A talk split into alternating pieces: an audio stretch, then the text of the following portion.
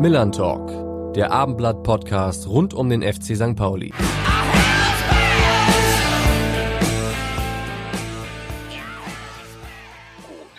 Moin und herzlich willkommen zur 22. Ausgabe unseres Podcasts Millern Talk.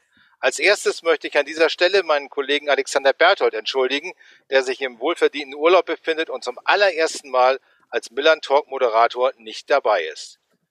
Der FC St. Pauli macht allen seinen Anhängern weiterhin sehr viel Freude und führt die Tabelle der zweiten Liga jetzt sogar mit drei Punkten Vorsprung an.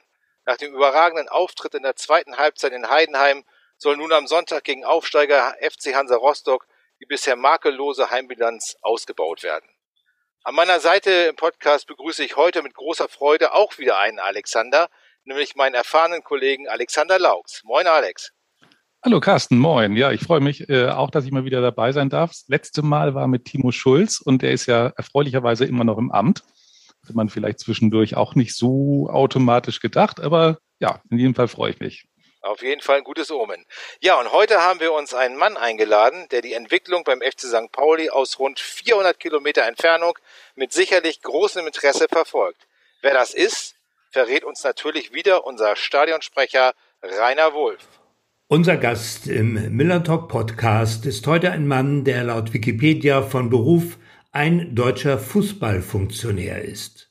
Das klingt im Zusammenhang mit manch anderen Vertretern dieser Branche vielleicht etwas anrüchig, doch nicht bei ihm. Nach seiner aktiven Spielerlaufbahn entwickelte er sich zum gleichermaßen gehassten wie auch geliebten Enfant terrible der Profiszene, unter anderem als Geschäftsführer der DFL.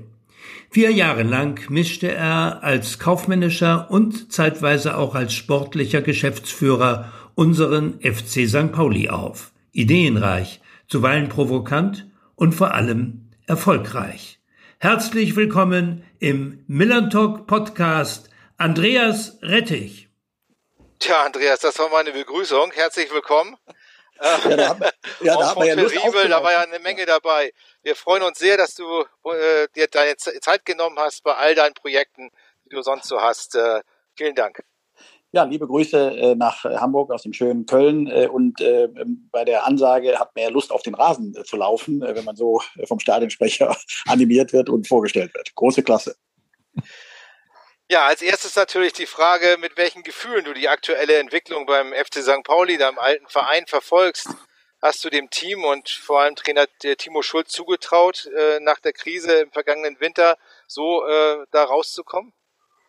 Nein, wenn ich ehrlich bin, äh, nicht. Äh, deswegen äh, kann ich auch wirklich nur Oke und, und Andreas Bornemann, die ja in erster Linie äh, für den Sport neben dem Trainer verantwortlich sind, ähm, äh, nur gratulieren. Also das war für mich nicht ähm, so äh, erkennbar und vorstellbar. Und umso schöner ist, äh, dass man äh, tatsächlich hier an ihm festgehalten hat, dass man ihn den Rücken gestärkt hat und jetzt die Früchte erntet. Das ist große Klasse. Und ich muss sagen, ich hoffe auch, dass unsere damalige Serie ähm, äh, als ich das interimistische Sportabenteuer äh, ja auf mich genommen hatte, in der Rückrunde äh, 16, 17 äh, von 34 Punkten. Ich hoffe, dass die Serie endlich mal geknackt wird äh, und äh, ja, da sind die Jungs ja auf dem besten Wege. Mhm. Jetzt so mit, du bist ja, ja, du hast Insiderwissen von früher, aber auch eine gewisse Distanz und aus dieser Distanz heraus, was glaubst du, was sind denn so die entscheidenden Gründe, warum die St. Pauli-Mannschaft jetzt gerade so, oder nicht jetzt, sondern auch schon seit, äh, seit geraumer Zeit eigentlich auftrumpft? Ja, ich denke, dass äh, der Schlüssel schon äh, in der äh, Transferpolitik und in der Kaderzusammenstellung äh, liegt. Das ist für mich äh, erkennbar und großartig, was, was äh, Andreas Bornemann da äh, ja, vollbracht hat. Ähm, von äh, Volltreffern, die ablösefrei äh, aus Wien gekommen sind, äh, über ähm, ja, verletzte Spieler, die über den Zenit erschienen, äh, die ähm, aus, äh, aus der Bundesliga äh, gekommen sind. Ähm, und ähm, also ich denke mal, äh, da hat er wirklich äh, fast überall das äh, ein glückliches Händchen gehabt. Äh, das ist, glaube ich, ein ganz wichtiger Schlüssel gewesen äh, zu dem, was heute da zu sehen ist. Mhm. Du sprichst ja indirekt damit auch so Guido Burgstaller an. Da auch die Frage, hättest du ihm diese Rolle zugetraut, nachdem er ja bei Schalke eigentlich war ja Reservist, war ein bisschen unten durch, dass er jetzt nochmal so durchstartet? Ähm, ich denke, äh, das hat ihm äh, die, die ihn nicht kennen oder nicht gut genug kennen, und dazu gehöre ich auch, äh, das war nicht, auch da nicht absehbar, zumindest nicht von der, von der Papierform her. Du hast es richtig gesagt, was das Thema Verletzungsanfälligkeit angeht. Aber man muss auch berücksichtigen, dass Andreas kannte ihn ja aus dem FF, aus seiner Nürnberger Zeit. Ähm, und das ist natürlich schon ein Vorteil, äh, wenn man einen äh, Sportverantwortlichen hat, der dann auch äh, ja, Überzeugungstäter ist und sagt, ich kenne ihn, ich habe mit ihm zusammengearbeitet, ich kann ihn einschätzen und ich gehe das Risiko ein. Und dass das dann belohnt wird, ist ja dann auch, auch schön. Du warst ja an der Verpflichtung von Andreas Bornemann sicherlich auch noch ein bisschen beteiligt. Ähm, ist, sozusagen der aktuelle Erfolg auch noch so ein bisschen dein Baby? Äh, nein, das, das wäre ja jetzt anmaßend. Also das, äh, ich äh, kenne und schätze Andreas natürlich sehr, war ja auch mein Nachfolger äh, beim SC Freiburg äh, damals. Ähm, und ähm, ähm, das ist äh, da mit diesem Erfolg äh, habe ich äh, nichts zu tun. Ich hatte auch mit dem mit dem Misserfolg in der Halbserie nichts zu tun. Also von daher äh, hält sich das die Waage. Äh, nein, nein. Aber es ist der Ferne äh, schön zu sehen, äh, dass Sie so großartig äh, hier äh, ja auf sich aufmerksam machen.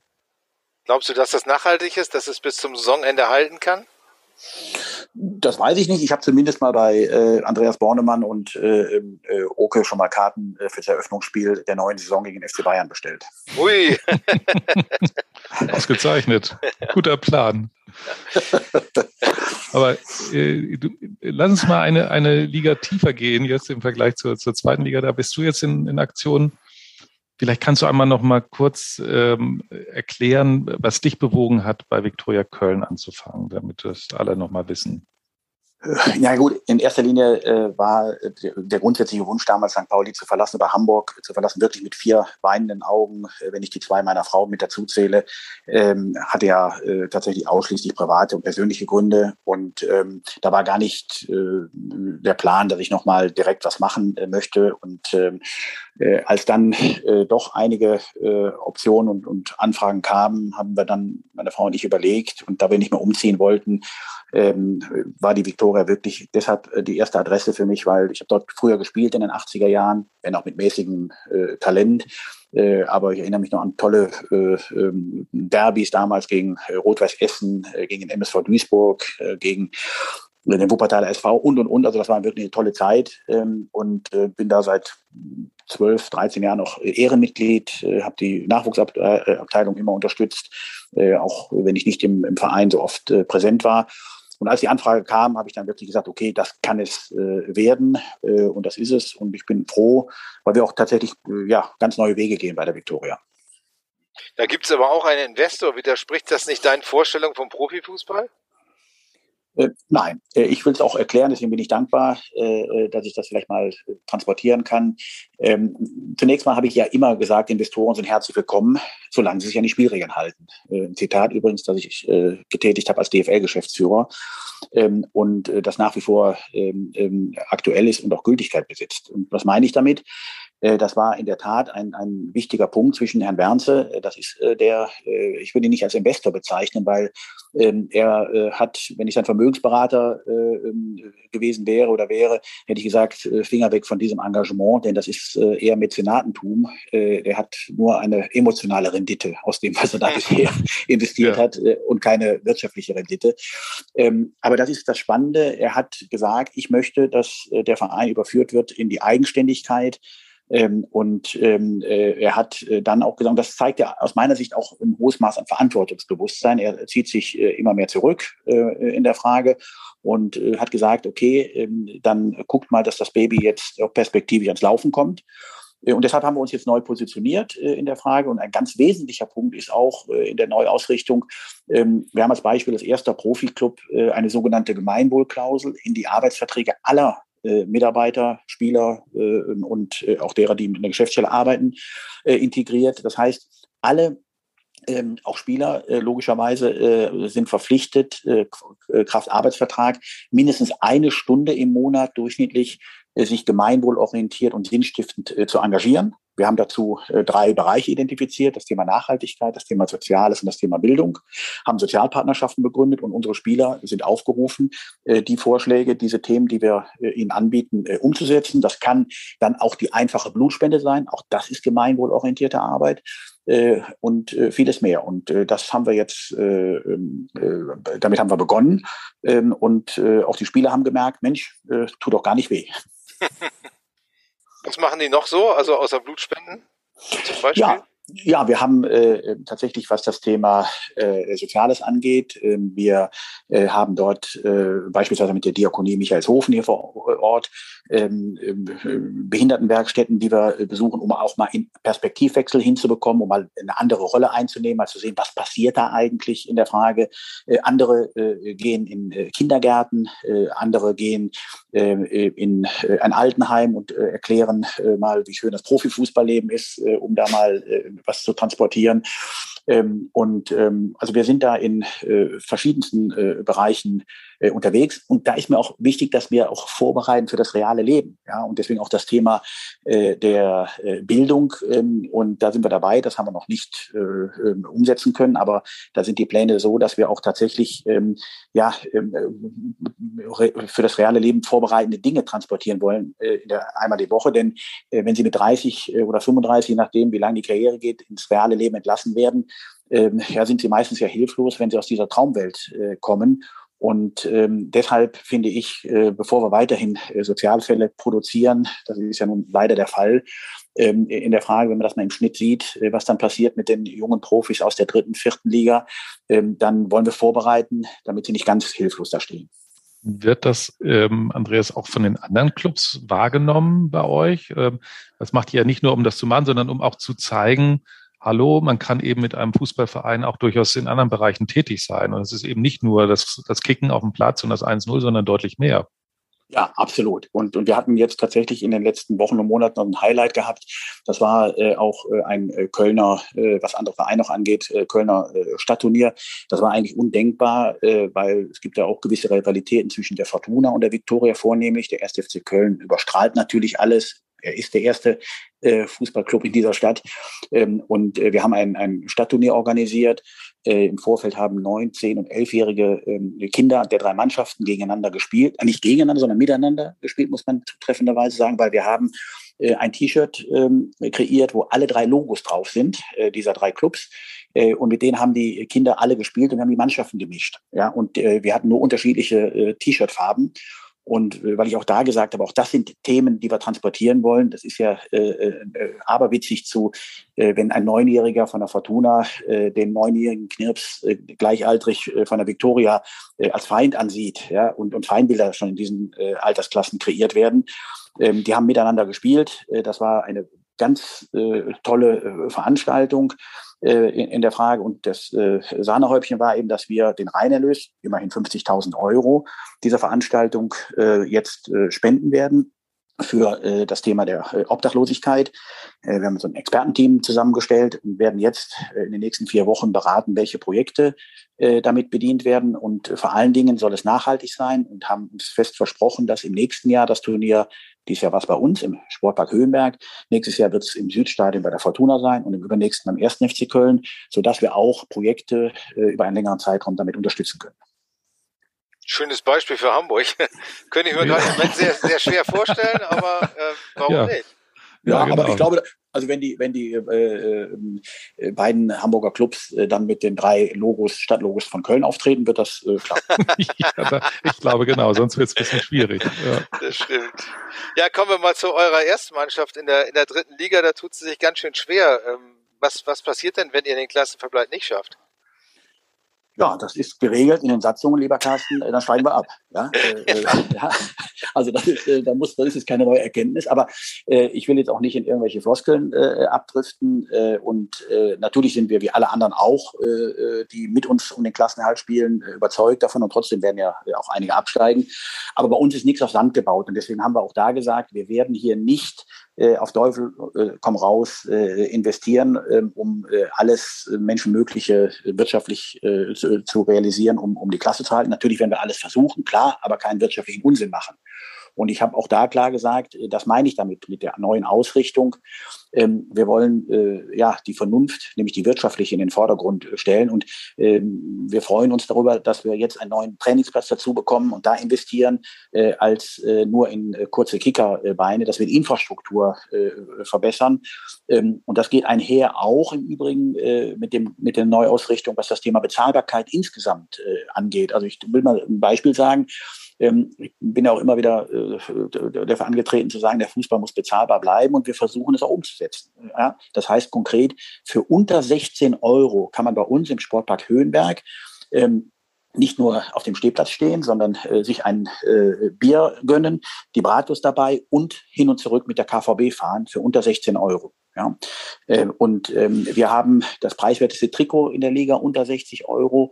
Äh, und das sind Botschaften und Signale, weil wir haben es, kennen es ja in anderen Bereichen, ja, Stichwort äh, Gentrifizierung aus dem Immobilienbereich. Äh, und so ist es ja auch im Übertragen im Fußball. Ja, wenn ich sehe, die ganzen Pay-Abos und, und, und, wie Fußballfans weggedrängt werden, weil sich das alles nicht mehr erlauben können und nicht mehr leisten können. Und auch das zahlt ein auf das Thema, wir wollen es anders machen. Mhm. Ich meine, aber, trotzdem wollen wir, aber trotzdem wollen wir Spiele gewinnen, gar keine Frage. Ne? Ja, ja, das, das denke ich doch. Ich meine, in Hamburg äh, kündigen sich ja gerade so ein Verschieden der Kräfteverhältnisse an. Nun hast du es ja gerade gesagt, der erste FC Köln ist und bleibt der erste FC Köln. Aber was ist so euer Ziel? Wollt ihr der, der zweite FC äh, Köln werden oder euch da etablieren als zweite Kraft? Erklär das doch mal. Äh, nein, uns, uns geht es wirklich in erster Linie äh, darum, uns nicht im Wettstreit zu sehen mit anderen Clubs, sondern wir wollen unseren Weg äh, gehen, äh, den ich äh, genannt habe, dass wir hier mit einer neuen DNA, Gemeinwohlorientierung, Bezahlbarkeit, dass wir ähm, ja in der Stadt äh, einen solchen äh, Ruf uns erarbeiten, äh, wo man vielleicht sagt, Mensch, auch weißt du was, ich bin zwar jetzt nicht Fan der Viktoria, weil ich bleibe äh, FC-Fan, aber was sie machen, finde ich eigentlich gut. Ja, und das unterstütze ich vielleicht auch.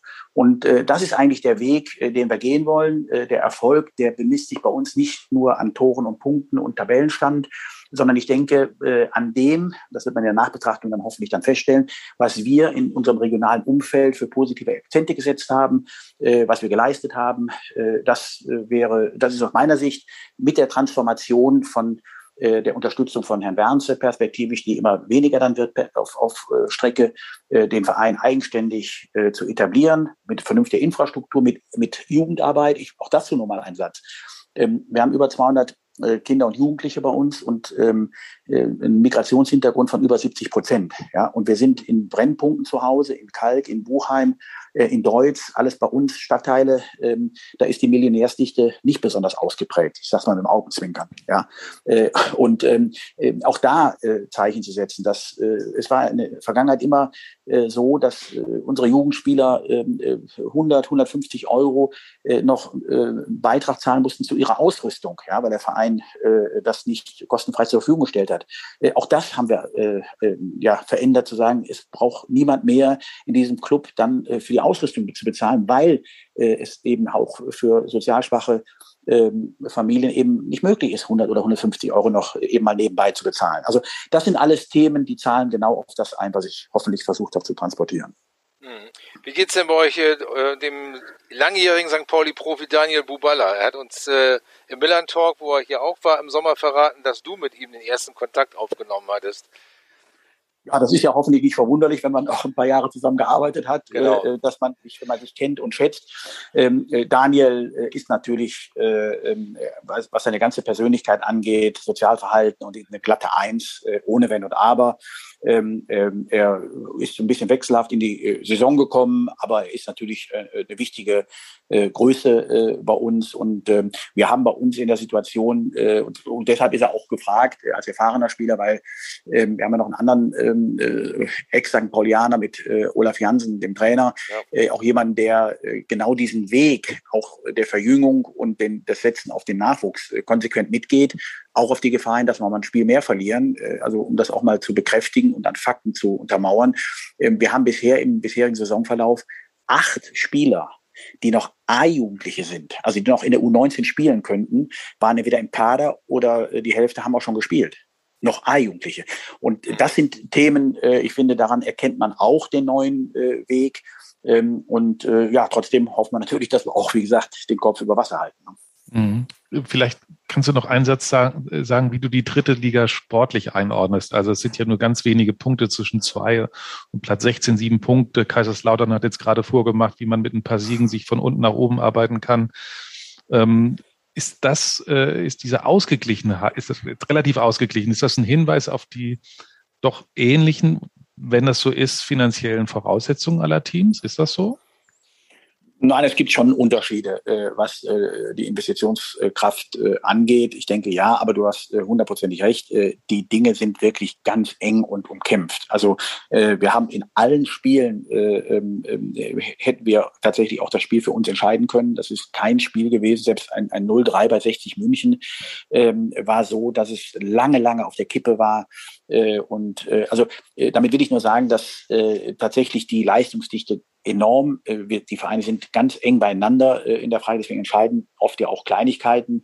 Ähm, und ähm, äh, ja, ich bin gespannt. Also ich würde mich auch auf keine Prognose einlassen wollen, weder oben noch unten. Aber es gibt ja, was Fernsehgelder angeht, sozusagen für alle das Gleiche, nämlich fast nichts. Ähm, was ein großer Unterschied ist zu den beiden ersten Ligen, ist das denn trotzdem ein, ein Beispiel oder ein, eine, ein Beispiel für die für die ersten beiden Ligen, dass man eher dazu einer Gleichverteilung kommen sollte, damit der Wettbewerb spannender bleibt? Naja, also die, äh, der, der Zug ist ja leider abgefahren. Ähm, natürlich spielt das eine Rolle, ja, dass äh, ähnlich, dass die, der, dass die das Spreizverhältnis zwischen dem, der äh, am meisten ausgibt und dem, der am wenigsten ausgibt, äh, nicht so ist, wie es äh, in der Bundesliga der Fall ist. Ja. Äh, denn wenn du äh, sechs, sieben, acht Mal mehr Geld einsetzen kannst, dann kannst du auch sechs, sieben, acht Mal mehr Fehler machen, ja, äh, ohne dass es möglicherweise auffällt. Ähm, und deswegen, äh, auch das ist ja keine neue Erkenntnis, dass äh, wir ja seit vielen, vielen Jahren äh, ja immer auch unter der St. Pauli-Flagge ähm, genau für diese Themen eingetreten sind. Und ähm, auch da sieht man ja in der Nachbetrachtung, dass wir mit den Anträgen, die wir seinerzeit gestellt haben, auch wenn wir sie nicht immer durchgebracht haben, Stichwort äh, andere Behandlung von Investorenclubs bei der Geldverteilung, dass diese Themen wieder modern werden und aktuell werden äh, aufgrund der äh, ähm, Beurteilung des Bundeskartellamts. Also alles das, was wir damals auch erklärt haben, äh, was äh, die, äh, das rechtliche Standhalten der Dinge ähm, angeht, der, der Regel der 50 plus 1, die ja nun überhaupt nicht beanstandet wurde vom Bundeskartellamt. All das haben wir ja vor Jahren schon gesagt und gesagt, wir müssen nur sehen, dass der Wettbewerb ähm, gestärkt wird und die, die einen Vorteil haben, am Ende anders behandelt werden müssen, wenn sie sich nicht an 50 plus 1 halten. Und ähm, das sind äh, Dinge, die sind nur schwer wieder rückgängig äh, zu machen, diese Dominanz durch die ähm, äh, ja wirklich unsolidarische Verteilung der Gelder. Ähm, und ähm, das ist leider so und da braucht sich auch keiner mehr über Langeweile beschweren, äh, weil das ist zementiert und das war absehbar und da gibt es immer mal ein Ringeltäubchen ja, äh, in der Frage. Aber dem Grunde nach äh, ist die äh, Tabelle äh, oft ein Spiegelbild halt der wirtschaftlichen Möglichkeiten. Ja, sowohl, wir kommen jetzt zu einem anderen Thema, sowohl bei der DFL als auch beim DFB stehen an der Spitze ja extrem wichtige Neubesetzungen an. Ähm, wen favorisierst, favorisierst du als neuen DFB-Präsidenten? Peter Peters oder jemanden ganz Neues? Das Amateurlager oder die, die, die Landesverbände haben ja einen Vertreter aus dem Amateurlager gefordert. Ja, ich äh, äh, möchte vielleicht nur so viel sagen. Erstmal ist das System DFB und die Findung äh, und äh, ähm, äh, die Personalentscheidung äh, problematisch, weil man sieht in all den Jahren, ähm, dass kein frisches Blut quasi von außen reinkommt, weil sie müssen eine Ochsentour machen ähm, von der, vom Kreis über den Bezirk zum Verband, um, um irgendwann mal beim DFB an der Spitze zu sein. Bis dahin sind äh, 30 Jahre vergangen. Sie haben äh, graue Haare äh, und äh, sind da oben angekommen. So ähm, und äh, das ist ja äh, nahezu ein Closed Shop. Äh, ja und die einzigen Quereinsteiger, obwohl es ja in Wahrheit, wenn ich Wolfgang Giersbach nehme, ja kein Quereinsteiger war, weil er ja auch viele Jahre in hauptamtlicher Funktion vorher war, bevor er DFB-Präsident war, aber Fritz Keller, die das waren die DFB-Präsidenten, die keine Hausmacht hatten und die kürzeste Verweildauer hatten in ihrer Amtszeit. Ja, und so. Und ich hatte ja auch da immer mir gewünscht, dass man äh, das System verändert, beispielsweise auch, indem man der Jugend mal eine Stimme gibt, ja, äh, wie es in der Politik auch, auch gang und gäbe ist. Wenn ich an die Jusos denke, oder an die junge Union oder, oder die grüne Jugend, spielt ja die, die Farbenlehre spielt ja keine Rolle. Aber das Modell ist für mich äh, nachahmenswert zu sagen, wie kann ich vielleicht auch beim DFB institutionalisiert äh, junge, äh, äh, andere Blickwinkel zulassen, äh, ohne dass ich äh, im eigenen Saft äh, schmore. Und was Peter Peters angeht, da äh, habe ich eine klare Meinung. Ich, äh, das wird ihn nicht erfreuen, aber da ich ihm das auch selber gesagt habe, äh, darf ich das auch äh, wieder auch öffentlich erklären. Ich halte ihn nicht für den geeigneten Kandidaten. Äh, das muss man auch mal so deutlich sagen. Äh, und ich weiß auch nicht, was ihn äh, letztlich ähm, äh, ja, auszeichnen soll, äh, dieses äh, wichtige Amt zu bekleiden. Er hat bei, als Finanzvorstand von Schalke den Club desaströs hinterlassen, wenn man sich die Zahlen anschaut. Er ist, finde ich, nicht besonders aufgefallen durch kluge Ideen während seiner Amtszeit bei der DFL, wenn ich an die Strukturreform denke. Ähm, ähm, und äh, von daher wundert mich das sehr, ja, dass er jetzt äh, den Hut in den äh, Ring äh, wirft. Zeigt aber auch äh, die ganze Misere, äh, wenn jemand wie, wie Peter Peters tatsächlich ernsthaft glaubt, DFB-Präsident zu werden. Ich kann es mir überhaupt nicht vorstellen, ja, zumal ich ja auch jetzt überrascht bin und das zeigt zahlt ein auf das Thema, nachdem er ja die Rolle rückwärts gemacht hatte. Ähm, zunächst nein zum DFB-Präsident, jetzt ja und der westfälische äh, Verbandschef jetzt äh, aktuell erklärt hat, äh, dass er sich, äh, weil Peter Peters aus äh, Westfalen kommt, was im Übrigen gar nicht stimmt, der ist äh, gebürtiger äh, Rheinland-Pfälzer, äh, aber dass das ein Prä dafür wäre, äh, dass er äh, geeignet erscheint, ähm, dann würde ich dem zurufen, äh, vielleicht sollte man dann mal über Udo Lindenberg nachdenken. Er ist ja in Gronau geboren, in Westfalen. Äh, und dann kann man ja über die Altersgrenze mal sprechen. Dann wäre das vielleicht auch ein geeigneter Kandidat. hätte, auf, hätte auf jeden Fall ein bisschen mehr Sound, dann gäbe es dann mehr beim DFB. Das wäre eine gute, gute Vorstellung. Aber wie würdest du dir denn äh, wünschen? Es gibt ja auch immer die, die wird diskutiert, ob eine Frau nicht an der Spitze mal jetzt zeitgemäß wäre. Oder wie sollte der Prozess denn idealerweise, idealerweise ablaufen? Die Landesverbände haben sich ja auch getroffen, haben gesagt, einen aus unseren Reihen, es gibt auch Widerstand gegen Peters. Also wie kriegt man das denn äh, irgendwie geregelt? Das ist ja eine sehr schwierige Gemengelage. Nein, absolut. Also äh, ich möchte jetzt auch gar kein Name-Dropping betreiben, äh, weil es am erste, in erster Linie auch äh, für mich weniger darum geht, ob Männlein oder Weiblein, um das auch mal klar zu sagen. Ich habe überhaupt kein, überhaupt kein Problem. Im Gegenteil, wenn ich, ich erinnere mich ja noch auch an die wirklich äh, sehr angenehme, vertrauensvolle und, und äh, professionelle Zusammenarbeit auch mit Sandra Spedler, die ja unsere oberste Chefin bei St. Pauli äh, war. Ähm, äh, ich denke, dass äh, auch Frauen dem Grunde nach äh, in solchen Bereichen auch gut tun. Aber äh, jetzt nur jemanden bei der es en vogue ist, äh, eine Frau äh, zu installieren, halte ich für genauso verkehrt. Ja, entweder äh, ist sie gut, dann hat sie genauso das Anrecht, einen Verband zu führen, äh, oder sie schlecht, äh, wie wir es ja nun auch bei Männern kennen, ja, die das bewiesen haben, dass sie es nicht können, äh, dann hat sie da nichts verloren. Aber jetzt äh, krampfhaft, äh, weil es modern ist, äh, eine Frau zu installieren, davon halte ich nichts. Wenn sie eine anbietet, die alles mitbringt, herzlich willkommen, herzlich gerne, äh, aber nicht, äh, weil es modern ist. Und äh, ich würde mir wünschen, äh, dass man tatsächlich äh, mal eine, eine Wahl hat, ähm, äh, was die Richtung angeht. Und ich erinnere mich äh, noch zu Zeiten, äh, als wir ähm, der, DFB, der DFB am Boden lag, äh, Ende der 90er, äh, Stichwort WM 98 desaströs, 2000 EM desaströs.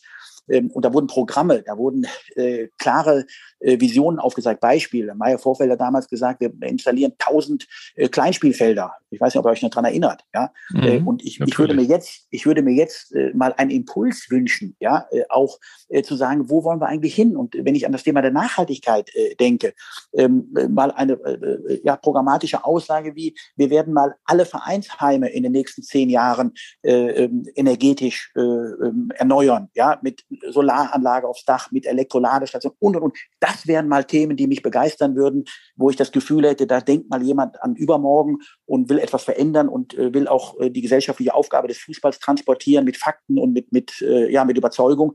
Aber äh, beim DFB dreht sich jeder um sich selbst und äh, deswegen bin ich da auch eher äh, skeptisch.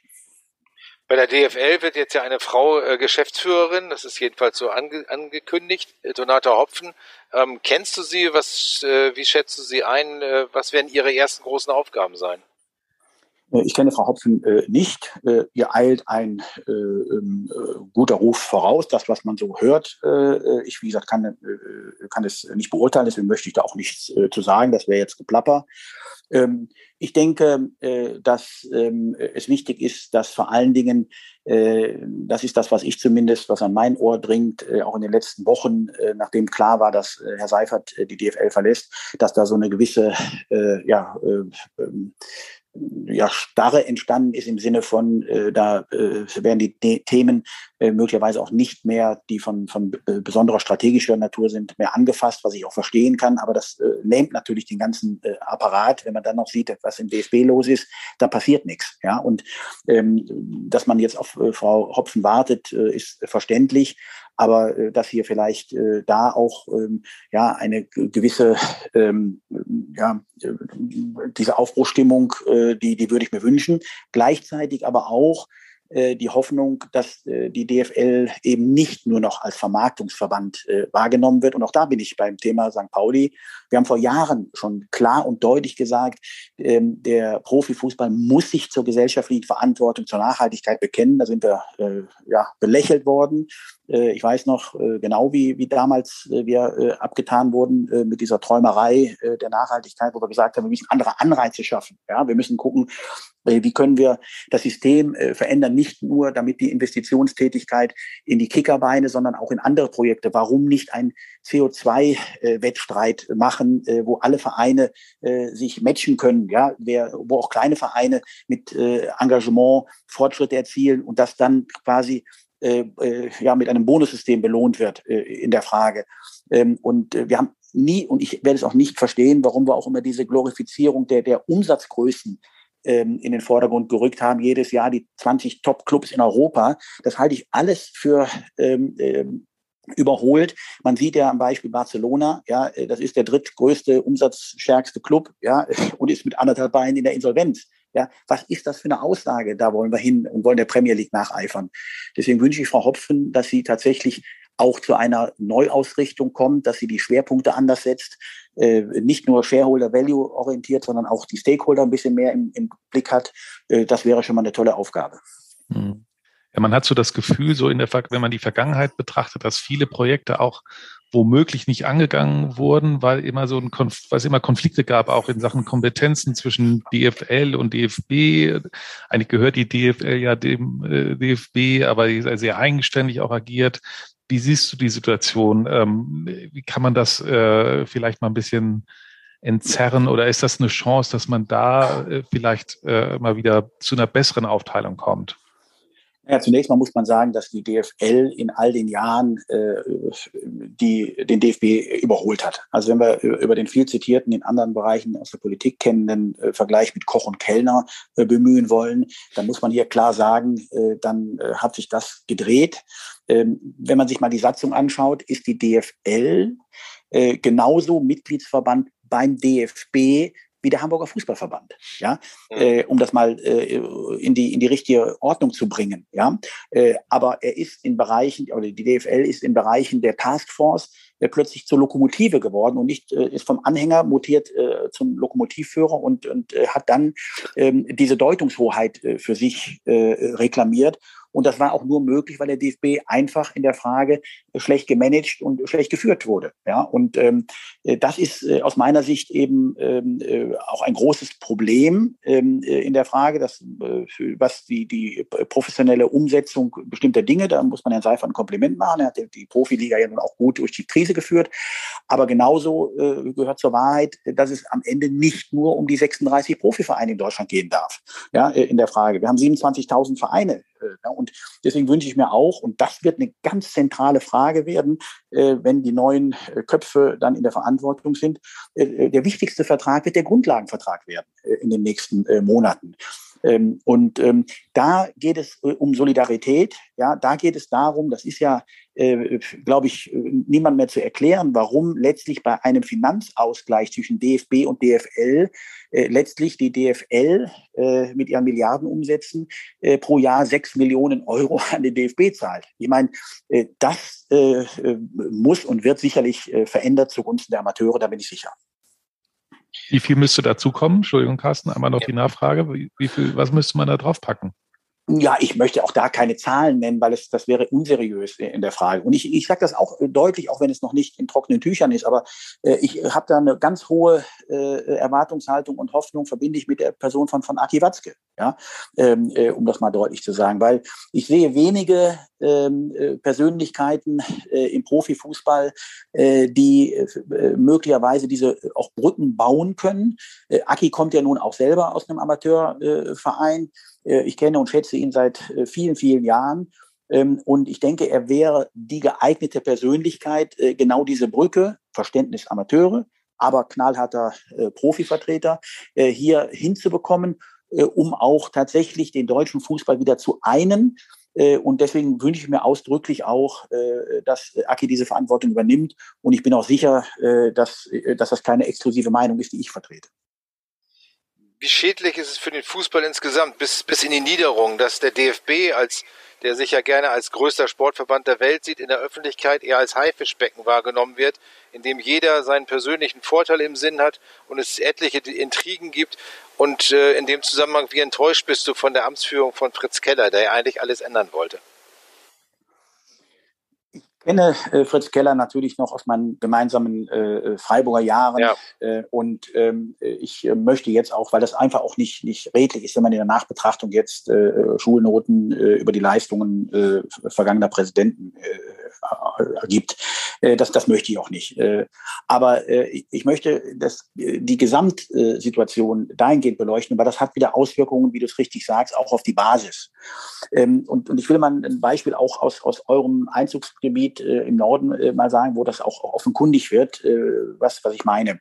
Ähm, der DFB hat es verpasst, in erster Linie, weil er, er ja für Satzungen und Ordnungen zuständig ist, ähm, den gesellschaftlichen Wandel auch in seinen Satzungen und Ordnungen mit abzubilden. Das heißt, äh, da sind Satzungen und Ordnungen und Vorgaben, äh, die sind äh, schon immer so gewesen, ja, und die sind nicht äh, dem gesellschaftlichen Wandel angepasst worden. Was heißt das? Äh, konkret äh, beispielsweise Dinge wie Stadionkapazitäten äh, oder ne, also äh, äh, starre, willkürliche äh, Größenordnungen, dass sie in der dritten Liga 10.000 Zuschauer äh, Fassungsvermögen haben müssen, in der zweiten Liga 15.000. Das sind willkürliche äh, ähm, damals festgelegte äh, Zuschauerzahlen. Äh, und das führt dann zu solchen Stilblüten, dass wir beispielsweise mit Viktoria Köln am dritten Spieltag oder wann es war, oder am zweiten, gegen den SC Verl Ostwestfalen, die ein 5000 äh, äh Stadion mit 5000 äh, Zuschauern Fassungsvermögen hatten, das nicht abgenommen bekommen haben, mussten mit uns in Lotte spielen. Die Heimmannschaft fährt 80 Kilometer, vor, um am Ende vor 800 Zuschauern zu spielen. Ja? Ähm, und äh, Mobilitätskonzepte. Wir, wir müssen Parkplätze nachweisen in einer Zeit, wo wir sagen, ja Leute, lasst doch die Autos zu Hause. Ja? Ähm, und, äh, und, und, und. Und äh, das äh, Beispiel auch äh, Dassendorf fällt mir da ein. Ja? Äh, die seit vielen Jahren äh, äh da in der Oberliga für Furore sorgen, Meister werden, die aber sagen, wir machen auch diesen Blödsinn da äh, nicht mit, äh, schaffen aus eigener Kraft äh, Gelder für die Infrastruktur, aber hecheln nicht nur äh, Aufstiegsthemen hinterher. Äh, das ist, glaube ich, für die Vereine auch noch demotivierend, wenn sie dann noch äh, letztlich infrastrukturelle Hürden aufgelegt bekommen, die noch unsinnig viel Geld kosten und am Ende nichts bringen. In, in dem Zusammenhang kann die Nationalmannschaft äh, oder welche Rolle kann die Nationalmannschaft dabei spielen? Können die ein paar Impulse auch geben? Die haben ja nun so eine, so eine Leuchtturmrolle in der ganzen Geschichte. Viele sind aber eigentlich gar nicht ihre Themen. Die sollen in erster Linie Fußball spielen auf der einen Seite. Auf der anderen Seite ist ja, glaube ich schon, kann man sagen, der Fußball deutlich politischer geworden. Die versuchen Akzente zu setzen. Muss man da die Nationalmannschaft auch ein bisschen mehr mit einbinden?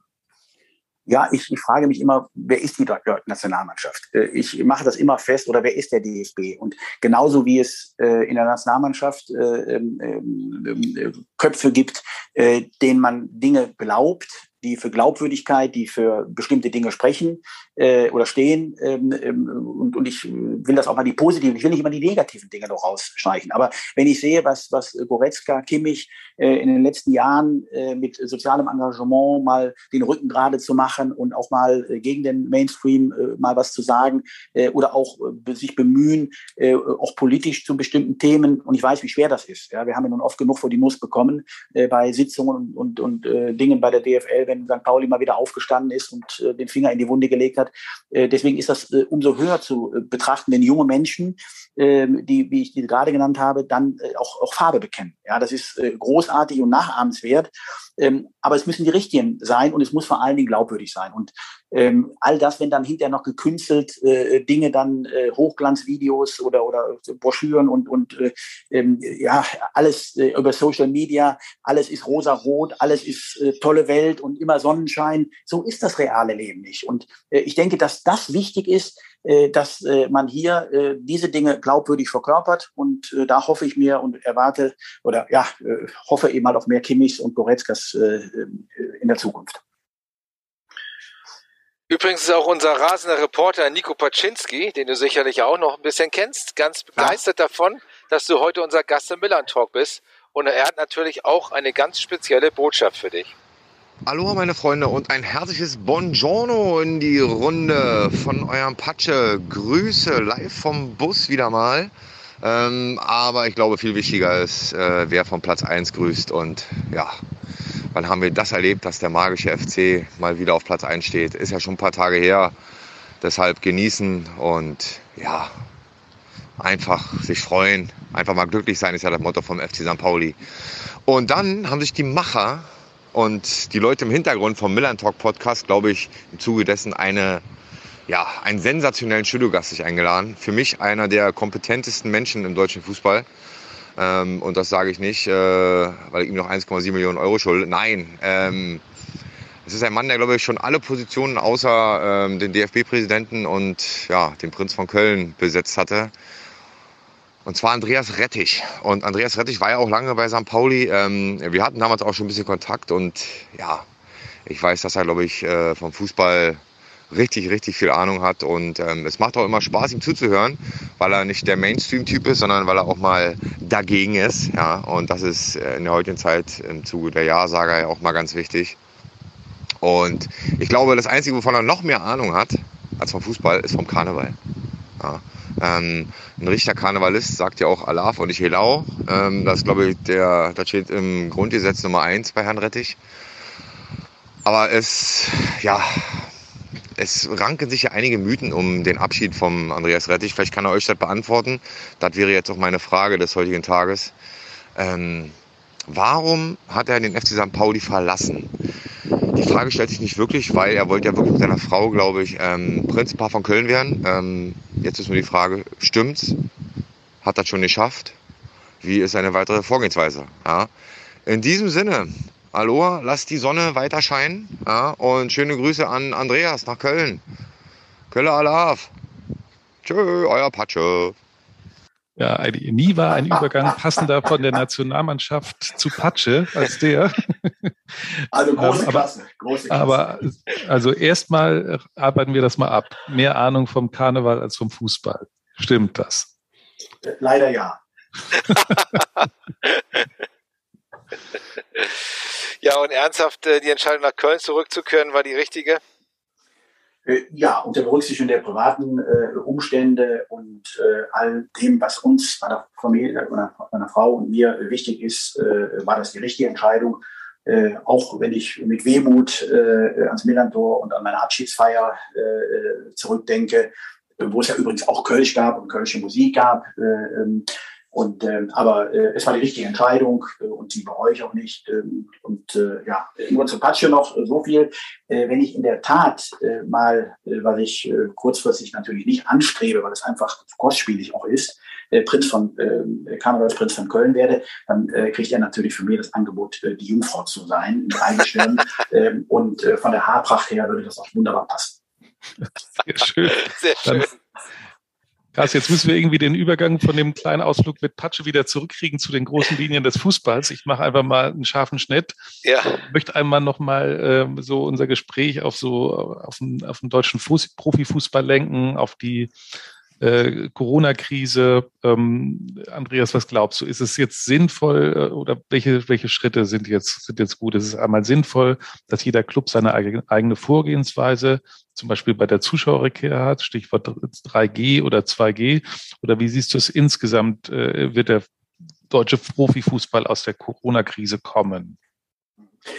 Also ich musste erst immer mal hier und da ein bisschen schmunzeln, äh, wenn der eine oder andere Vereinsvertreter seine desaströse wirtschaftliche Situation äh, unter dem Deckmäntelchen der Corona-Krise äh, erklärt hat. Ähm, und ähm, das vielleicht nochmal eine, Bemerkung vorab. Was das Thema äh, 2G, 3G, Impfen, ja, nein, Impfen durch die äh, Hintertüre angeht, äh, habe ich auch eine relativ klare Meinung, weil ich denke schon, dass ähm, ähm, Vereine und wir sind dabei. Ich glaube, äh, der letzte bei uns äh, in der Farbe Viktoria Köln hat, glaube ich, äh, nächste Woche seinen Impfstatus, was die zweite äh, Impfung da angeht. Dann haben wir 100 Prozent, ja, äh, um das auch mal deutlich zu sagen. Da gehen wir mit gutem Beispiel äh, voran, was Trainerteam, Betreuer und Spieler angeht. Ähm, und ähm, das halte ich für zwingend, dass zumindest wir uns da alle mit gutem Beispiel voran auch impfen lassen. Äh, da darf es, glaube ich, gar keine Diskussion äh, geben. Immer vorausgesetzt, es gibt keine medizinische Indikation bei jemandem. Das akzeptiere ich natürlich logischerweise. Äh, das ist eine andere Situation, aber ähm, auch nur diese. Und äh, für mich geht es auch, was das Thema angeht, auch um Solidarität. Und man muss dann nur definieren, was meint man mit Solidarität. Ich glaube, auch Ultragruppierungen definieren ja die Solidarität äh, mit ihrer ähm, Zugehörigkeit zu sagen, äh, wenn äh, die Latte zu hoch gelegt wird, dann bleiben wir raus, weil andere nicht dazukommen können. Ähm, das kann man so definieren, wenn man es will. Ich definiere Solidarität etwas äh, anders, nämlich an, was den Beitrag angeht äh, zur äh, Gesundheit aller äh, in der Frage. Und ähm, von daher würde ich mir auch wünschen, dass man das Thema noch deutlicher nach vorne bringt. Wir haben zum Beispiel auch in, bei uns bei Victoria ein Zeichen gesetzt beim Spiel in Hoffenheim, DFB-Pokal. Nicht nur, dass wir mit einem Aufdruck, mit Regenbogenfarben, ähm, Solidarität und dann ähm, auf und neben dem Platz impfen, Ausrufezeichen, jetzt Ausrufezeichen, ähm, gespielt haben und äh, haben knapp 100 Leute auch noch vor dem Spiel haben sich impfen lassen bei uns. Äh, ein Spieler, der nicht im Kader war, äh, hat sich da äh, auch äh, präsentiert äh, und sich äh, dort vor äh, den Fans und Dings impfen lassen. Also da finde ich, gibt's keine, also es gibt für mich gar keine Erklärung, warum man nicht sich impfen lässt. Ich sage nochmals, wenn es nicht äh, medizinisch äh, eine Indikation gibt. Wie, wie, siehst du die Rolle der Bundesliga im internationalen Vergleich? Es scheint, dass die großen von Investoren aus aller Welt getragenen Clubs äh, immer noch mehr Geld äh, trotz aller Krisen äh, in, in ihre Clubs äh, und ausgeben können und, und da reinpumpen. Ähm, jetzt droht sogar das Financial Fair Play, Fair Play äh, komplett gekippt zu werden. Ähm, ja, wo kann die Bundesliga da noch landen? Ja, ich wünsche mir und, und hoffe, dass sie den Kurs weiterhin äh, beihält. Äh, und Stichwort, da sind wir auch wieder beim, bei 50 plus 1. Aber ich habe die viel größere äh, Sorge, was das Thema äh, Sportswashing angeht. Äh, wenn ich sehe, was äh, passiert in, in Katar, äh, wenn ich sehe, was passiert äh, in Abu Dhabi, äh, in Saudi-Arabien, das ist ja gräuslich, was da äh, sich abspielt in der Frage, wie über den Fußball tatsächlich eben Sportswashing betrieben werden soll. Ähm, und auch das ist relativ einfach erklärt. Das sind ganz kühle wirtschaftlich-strategische Überlegungen ja, äh, von Investoren, äh, die äh, letztlich äh, immer weiter in den Vordergrund geschoben werden. Wir haben einen Anlagenotstand in der Welt. Es gibt keine Zinsen mehr. Es ist unfassbar viel Geld da. Also sucht man sich auch ähm, Renditeerwartungen in einer prosperierenden Branche. Das ist der Fußball ähm, und ähm, das sind äh, Dinge, ähm, wo der Fußball tatsächlich als Plattform missbraucht äh, wird, um das mal klar zu sagen. Und das kann niemandem äh, gefallen. das ist für mich das viel größere Problem. Und davor schützt uns, das muss man auch mal deutlich sagen, 50 plus 1, nicht zuletzt auch dank der St. Pauli-Antrages im März 2018, ja, wo wir da einen Flock reingehauen haben. Und äh, von daher äh, sehe ich das mit äh, großer Sorge und mich graut wirklich, äh, was die Entwicklungen angeht, international äh, beim Stichwort Saudi-Arabien. Also das, das, das verstehe wir. Also Stichwort Missbrauch ist nicht, ist nicht zu befürchten, dass er so, es gibt ja auch schon erste Tendenzen, das ist schon angesprochen, dass der Fußball immer auch, auch für politische Dinge auch missbraucht wird und dann auch entsprechend ohne Ende dann im Zweifel Geld reingepumpt wird, um seine Position zu stärken. Absolut. Und das ist ja genau das. Äh, natürlich ist äh, der Sport äh, politisch und auch der Fußball und auch St. Pauli ist ja auch, hat sich ja politisch. Aber wir müssen unterscheiden. Es geht ja ähm, bei dem, was zum Beispiel St. Pauli oder auch andere Clubs Beispiel geben, transportieren, da geht es ja um Haltungsfragen. Es geht ja nicht um, um Farbenlehre oder um, um diese Dinge. Ja, zumindest habe ich den Auftrag nie so verstanden. Und ich habe mich immer so positioniert, dass es nicht darum ging, äh, ob man äh, einem konservativen Lager, äh, einem liberalen oder äh, den Sozis zugerechnet wird, sondern dass man hier sich über Haltungsfragen, über äh, grundsätzliche äh, Ausrichtungs- und, und, und Wertevorstellungen ähm, äh, dafür positioniert. Ähm, und äh, bei den eben genannten äh, Beispielen sind wir ja so weit weg äh, davon äh, in der Frage, und äh, dass dann auch noch, das verstehe dann tatsächlich, wer will, äh, jubiliert wird äh, in Newcastle, äh, dass äh, ein äh, saudischer Fonds äh, den Club jetzt übernommen hat, äh, dem quasi Kronprinz äh, Bin Salman äh, vorsteht. Also ganz ehrlich, also ich, ich verstehe es wirklich nicht mehr. Hm. Vielleicht noch einmal kurz nachgefragt mit der 50 plus 1 Regel. Kannst du das einmal nochmal erklären? Das Kartellamt hat ja in so einer praktisch Vorauskunft oder das Vorurteil gesagt, äh, diese Regel ist rechtens, aber diese mhm. Ausnahmeregelung kritisiert für Leverkusen, Wolfsburg und Hoffenheim. Aber was heißt denn das jetzt? Wie geht's, wie geht's denn da jetzt weiter? Ja, das war ja, äh, das war ja äh, auch da kommen wir für die Spur wieder nach St. Pauli. Das war ja genau das, ähm, äh, der nächste Schritt nach der damals ja, legendären Mitgliederversammlung im März 2018 äh, mit dem positiven äh, Bescheid. Das war ja eine sportpolitische Entscheidung, die wir an dem Tag herbeigeführt haben. Äh, mehrheitlich äh, war wirklich äh, großartig äh, und, und äh, klasse. Ne? Übrigens auch da äh, ist Aki Watzke äh, uns bei unserem Vortrag von äh, Oko und mir äh, zur Seite gesprungen äh, und hat sich hier vehement auf unsere Seite, nämlich auf die äh, Unterstützerseite von 50 plus 1 äh, geschlagen. Will ich auch in dem Zusammenhang nicht unerwähnt lassen. Ähm, und ähm, was heißt das? Das Kartellamt, oder man muss das vielleicht auch nochmal so beleuchten. Äh, es gab ja immer wieder Bestrebungen, 50 plus 1 zu kippen. Das war damals Herr Kind, äh, der versucht hatte über ein Schiedsgerichtsverfahren. Ähm, das ist ihm nicht äh, gelungen. Es wurde dann unser klares sportpolitisches Statement damals aus der Mitgliederversammlung ja, äh, dazu genutzt, äh, das Kartellamt, äh, dem Kartellamt in diesem Fall zur Entscheidung vorzulegen, nach dem Motto, dann soll dies doch bitte prüfen, ob das wettbewerbskonform ist. Und jetzt, äh, siehe an, all das, was wir damals prognostiziert haben, dass es äh, rechtlich aus unserer Sicht äh, unbedenklich ist, weil der Profifußball ein besonderes, äh, ein besonderer Wirtschaftszweig ist, ja, äh, in der Frage und nicht eins zu eins mit der Realwirtschaft und den Prinzipien zu ver, äh, gleichen ist, äh, deshalb äh, auch anders zu bewerten ist, äh, war das ein großartiger Tag. Äh, es war ja keine Entscheidung, es war ein Empfehlungskartellamtes, die aber klar gesagt haben, ja, diese Regel ist wettbewerbskonform, aber die Ausnahmen stören. Und was heißt das jetzt? Auch da wünsche ich mir dann eine starke ordnende Hand. Das könnte auch wiederum Aki sein, ähm, der vielleicht hier einen Kompromiss äh, her herbeiführt, weil zur Wahrheit gehört auch, die drei Clubs haben letztlich äh, ihre Ausnahmegenehmigungen erhalten und die satzungskonform enthalten. Das gehört auch zur Wahrheit. So. Aber jetzt geht es darum zu sagen, welchen Kompromiss könnt ihr drei Clubs mit, dem, mit der Solidargemeinschaft der anderen Clubs eingehen, äh, um diesen Dingen Rechnung zu tragen? Und ich sage mal, da bin ich verhalten optimistisch, äh, dass man da, äh, weil ich denke, das sind auf allen Seiten kluge Leute unterwegs, wenn das geordnet wird, dass das auch gelingen kann. Ja, Andreas, wir könnten wahrscheinlich noch stundenlang über diese brennenden Themen des Fußballs sprechen, aber leider müssen wir doch zum Ende kommen. Ähm, ganz herzlichen Dank ähm, für deine interessanten Ausführungen und Einblicke. Wir haben ehrlich gesagt aber nichts anderes erwartet. Ähm, aber eine Frage zum Schluss muss natürlich noch sein. Steigt der FC St. Pauli am Ende dieser Saison auf und bleibt er vor dem HSV? Ähm, ich äh, denke, äh, beide Fragen mit Ja zu beantworten ähm, und ähm, würde mir auch, auch wenn das der St. Pauli-Fan jetzt vielleicht nicht so gerne hört, aber mir wünschen, dass vielleicht die Position des HSV nicht so weit weg wäre dann äh, von der des, des St. Pauli. Als Hamburger Medium äh, würden wir uns das hört sich das ziemlich gut an.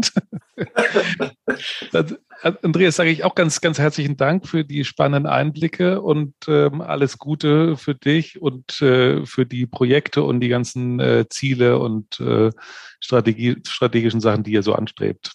Wunderbar. Alles Gute. Grüße nach Köln oder von Köln. Tschüss. Tschüss. Weitere Podcasts vom Hamburger Abendblatt finden Sie auf abendblatt.de slash podcast.